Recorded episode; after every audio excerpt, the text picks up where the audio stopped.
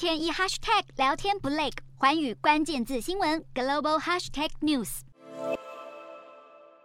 甲板警报声一响，一枚战斧旋翼飞弹就窜出弹仓，直冲云霄。这款部署在美国海军神盾舰上的次音速高精准飞弹，可以击中一千六百公里远的地面、海面目标，是美军一大飞弹主力。虽然说美制飞弹威力强、精准度高，不过弹药供应并非永无止境。特别是乌俄战争爆发后，华府援乌的标枪、刺针以及一五五毫米炮弹弹药库存没办法及时填补，凸显美国目前的军工业产能连区域冲突都难以应付，更不用说规模更大的台海战争。华府智库战略暨国际研究中心推估，中国要是武力犯台，美国前三个礼拜就会消耗超过五千枚长城导弹，包括四千枚联合空对地距外飞弹、四百五十枚远程反舰飞弹、四百枚鱼叉反舰飞弹以及四百枚战斧公路飞弹，其中远程反舰飞弹可能在第一个礼拜就会被全部打光。这也代表美国想协防台湾，依照现况有一定难度。美军将领警告，从模拟南海军事冲突的兵推中可以见到，中国弹药非常充足，而且射程涵盖美军在东亚的所有基地与港口。开战头几天，美国军机弹药库全会被弹洗成废墟。而五角大厦意识到跟中国开战的劣势后，加快加快提升武器产能，发展新战法，依然坚决力挺台湾，甚至还传出计划直接在台湾设立弹药库，把台湾纳入战备储备计划，视为准盟邦，以避免未来爆发危机却被杀个措手不及。